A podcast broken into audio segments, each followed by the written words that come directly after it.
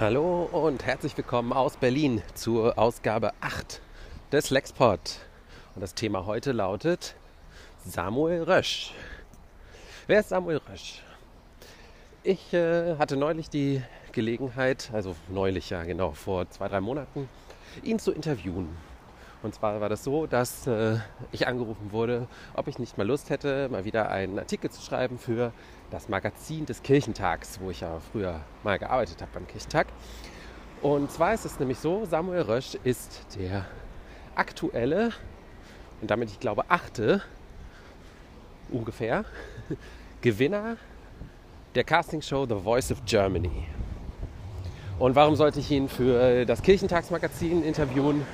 Naja, er ähm, kommt aus der christlichen Musikszene und er ist ähm, bekennender Christ und wird auf dem Kirchentag auftreten in ein paar Wochen.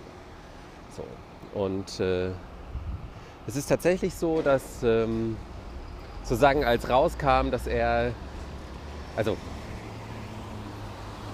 dass er da gew gewonnen hat und dass er aber eben diesen christlichen Background hat. Da hatte man so, hatte ich so ein bisschen den Eindruck, als ich dann so die Berichterstattung verfolgt habe. Ich meine, ich habe das natürlich nicht währenddessen, sondern halt erst nachher, aber äh, dann mir angeschaut und dass äh, die ganzen christlichen Medien alle so, yeah, einer von uns, ja, da sieht man es mal. Christen sind gute Sänger oder so, keine Ahnung. Und ähm, die weltlichen Medien alle eher so, aha, okay, ja, der ist so ein bisschen weird, ja, gut, okay, christlich. Weil er ist nämlich halt nicht nur Christ, ich meine, das sind ja viele Leute, sondern ähm, er hat auch generell auf der, in der Show und so, so ein Image, das ist, ähm, dass er so ein sehr braver Junge ist. Ähm, hat eine, der hat eine gute Stimme, starke Stimme, aber halt alles andere an ihm trägt so eine Brille und sieht halt irgendwie nicht aus wie so ein Rockstar. Und ich glaube, das war sozusagen so ein bisschen so das, wo, woran sich irgendwie auch die Medien aufgehängt gehängt haben, dass das halt natürlich gut zusammenpasst mit diesem christlichen Ding. Ja? Äh, also so nicht unbedingt besonders Rock'n'Roll. Im Interview hat sich dann herausgestellt, dass das, dieses mediale Image durchaus auch irgendwie auf Tatsachen basiert. Also ich fand es ganz schön schwierig, ihn zu interviewen. Also ich meine, natürlich hat er inzwischen irgendwie Medientraining bekommen und sowas, aber ich habe die ganze Zeit versucht, ich kann so musikalische Leidenschaft irgendwie aus ihm rausholen. Manchmal versucht so, naja, so die Karte zu ziehen, so von einem Musiker zum anderen. Äh, es ging irgendwie alles nicht. Er war, er war sehr, war immer sehr freundlich und bedächtig. Und äh, sein sein Lebensweg passt dazu halt auch total. Also er hat halt, der hat in einer Band gespielt, gesungen, so und ähm, Theologie studiert an einer christlichen Hochschule und äh, hatte einen Gesangslehrer und der Gesangslehrer hat vorgeschlagen, ey, geh doch mal, du bist so gut, geh doch mal zu einer von diesen Castingshows. Und dann hat er gesagt, nee, nee, ich mache jetzt erstmal die Uni fertig, dann habe ich irgendwie was Sicheres, ich will mich nicht da so äh, reinbuxieren lassen dann ist er 24 oder sowas und ist schon verheiratet und sowas. Also, und insgesamt hatte man dann den Eindruck, dieses bei The Voice mitzumachen, war für ihn eigentlich eher so eine Geschäftsentscheidung. So irgendwie so eine vernünftige Geschäftsentscheidung kann man ja mal machen. Und, und dieses, das, das passt auch dazu, also diese bei The Voice gibt es ja immer diese Blind Auditions, wo, ähm, wo die Juroren die Stimme, also das Gesinge erst hören und die Leute noch nicht sehen, eben genau damit sie halt sich nicht beeinflussen lassen davon, dass jemand vielleicht aussieht wie ein braver Schuljunge und nicht wie ein Rockstar. Und bei seiner Blind Audition fragt ihn Smudo von den Fantastischen Vier so, ja und was machst du so musikalisch? Und er so, ja wir haben da so eine GBR. Also, also wirklich alles an dem Mann ist irgendwie relativ, also abgesehen davon, dass er eine gute Stimme hat äh, und wirklich ein guter Sänger ist, wenn auch die Songs, die er wählt und die er schreibt, auch, auch ähnlich langweilig sind eigentlich wie er. Ich glaube, ich kann das ruhig, dieses Wort ruhig benutzen. Ich will ihm nicht zu nahe treten, aber ich fand ihn eigentlich ziemlich, ziemlich langweilig dafür, dass er Musiker ist. Also diese Leidenschaft für, für die Musik und auch für den Ruhm, der natürlich irgendwie mit so einem Castingshow-Gewinn einhergeht, bei ihm jetzt nicht zu spüren ist. Eigentlich, und das habe ich ihn auch dann so gefragt, so, hey, was sind jetzt deine nächsten Pläne, wie geht es jetzt weiter und so. Und dann hat er halt auch nur so gesagt, so, ja, ich bin eigentlich nur total happy, dass ich jetzt ähm, das, was ich halt vorher als Hobby gemacht habe, dass ich das jetzt mal eine Weile beruflich machen kann. Mal schauen, wie es läuft. Hoffentlich äh, kann ich ein bisschen länger davon irgendwie leben und so, aber vielleicht auch nicht so. Dann werde ich halt Religionslehrer. Ähm, dann habe ich den Artikel geschrieben, habe versucht, das auch so ein bisschen reinzubringen, dass er halt, weil sie wirklich so langweilig ist, wie die Medien ihn darstellen. Ähm, und habe da aber später noch länger drüber nachgedacht. Also ob es vielleicht auch tatsächlich so eine veränderte Rolle von Castingshows in der Gesellschaft gibt. Denn das Narrativ dieser Castingshows, gerade als die aufkamen, war ja eigentlich so dieses, wir schaffen Stars aus dem Unbekannten heraus. Also in der Gesellschaft liegen jede Menge ungeschliffene Diamanten rum. Leute, die vielleicht selber noch gar nicht wissen, wie gut sie sind. Und wir finden sie und wir äh, bringen ihnen endlich den Fame, den sie verdienen. Also Popstars war ja die erste, glaube ich, in Deutschland, aber dann auch Deutschland sucht den Superstar, sagt es ja schon irgendwie total aus. Und wahrscheinlich war das auch ganz am Anfang tatsächlich noch ein bisschen so. Also so bei den ersten paar Shows und Staffeln, die es gab. Also wenn man an die No Angels denkt, die erste sozusagen deutsche Castingshow-Band. Die hatten jetzt zwar keinen internationalen Ruhm, aber die haben es ja irgendwie schon geschafft damals. Auch durchaus ein bisschen länger.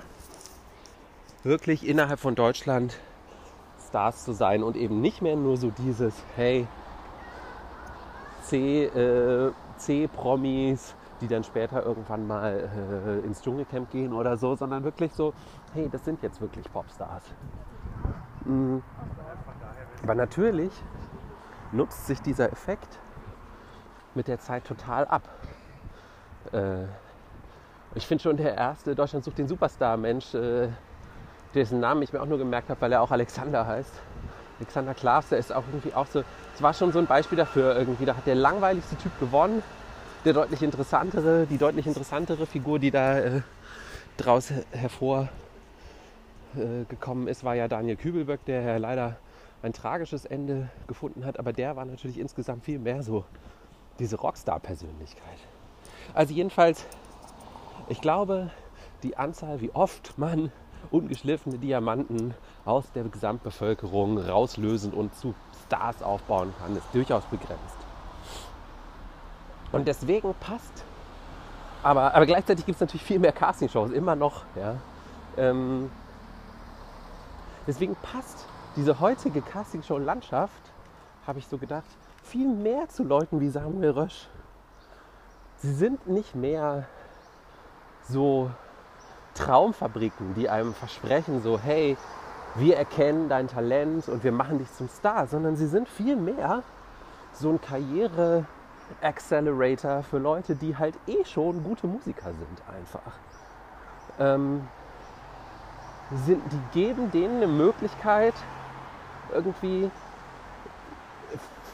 wie, wie bei einem Talentscouting oder äh, meinetwegen auch eine Schule, ja, also keine Ahnung, Journalistenschulen zum Beispiel, habe ich häufig das Gefühl, bringen den Leuten, die da hingehen, gar nicht mehr so wahnsinnig viel Neues bei. Die meisten, die da, die auf die Journalistenschule gehen, können schon schreiben, produzieren, was auch immer. Haben das auch meistens vorher schon gemacht. Die sind ja häufig auch schon, haben schon ein Studium und sowas. Aber sie bringen sie halt in die richtigen Kontexte. Sie vernetzen sie mit den Leuten in der Branche und so weiter. Und ich habe das Gefühl, das ist im Endeffekt so eine Funktion, die Castingshows jetzt für manche Leute, Leute wie Samuel Rösch, die eigentlich relativ bescheidene Geschäftsleute sind, die gerne Musik zum Beruf machen wollen, ähm, aber das sonst so in der freien Marktwirtschaft schwierig finden, sind für die einfach so, eine, so, so, ein, so ein Katalysator. Wo, wo, da können die halt hingehen Und äh, dann können die mal zeigen, was sie haben, werden mit den richtigen Leuten zusammengebracht, können mit Profis zusammenarbeiten, können vielleicht noch so die letzten Nuancen noch rausarbeiten, damit sie noch ein bisschen besser werden und so. Und äh, äh, sind dann hinterher bereit, eigentlich professionell als Musiker zu arbeiten. Eigentlich, im Endeffekt, was man ja viel mit Bands macht, wenn man in Bands spielt, ist, man geht zu Bandwettbewerben und im Endeffekt ist das ein Bandwettbewerb auf einem höheren Level. So. Weil bei Bandwettbewerben gilt auch eigentlich immer äh, auf höheren Levels, so Emergenza oder so, geht immer, äh, heißt es immer, dass da manchmal auch Talentscouts von Plattenfirmen sind und so. Naja, ob das stimmt. Und ich habe da so drüber nachgedacht und das passte sehr gut zu einer Folge des Podcasts Switched on Pop, der vor kurzem kam, der sich auch um das Thema Castingshows drehte und was typische Castingshow-Songs ausmacht und so. Und da sind die beiden Moderatoren noch mal so ein bisschen zurückgegangen und haben festgestellt, dass total viele bekannte, also später wirklich Superstars gewordene Menschen ihre Anfänge auch in so Castingshows hatten. Äh, Frank Sinatra war mal in irgendeiner Radio-Casting-Show in den 40er Jahren. Ähm, Alanis Morissette war in irgendeiner kanadischen Teen-Idol-Sendung oder irgendwie sowas. Also, die wurden aber nicht Stars durch die Castingshows. Durch die Castingshows hatten sie nur eine Möglichkeit, irgendwie so mal ins Musikbusiness zu kommen.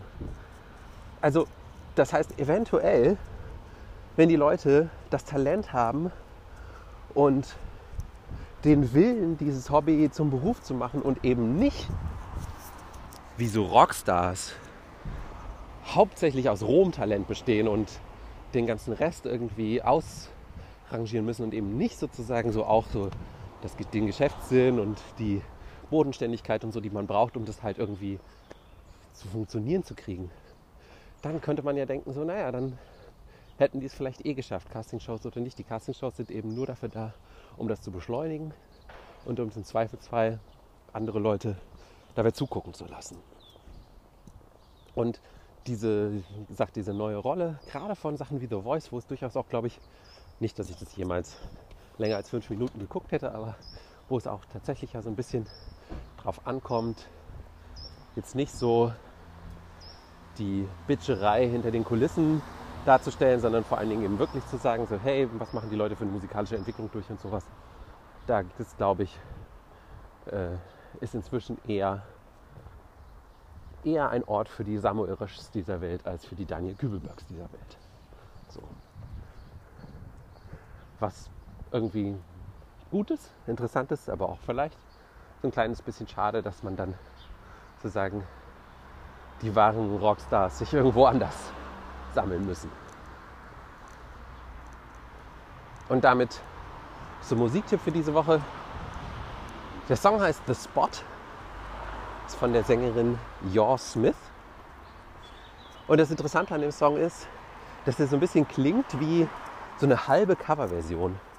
Ähm, ich glaube, es sind weder die gleichen Harmonien noch irgendwie sonst was anderes, aber vieles von der Anmutung des Songs erinnert total an Sheryl Crow's All I Wanna Do. Und das ist einfach irgendwie lustig. Der Song ist gut und nett und, äh, und überhaupt, aber ich finde diese merkwürdige Verwandtschaft mit All I Wanna Do ist irgendwie nochmal was, was ihn irgendwie nochmal auf so eine merkwürdige Art durch so ein Prisma erscheinen lässt. Jo. Das war's von mir für heute und für diese Woche. Ich wünsche euch noch einen schönen Tag. Ciao.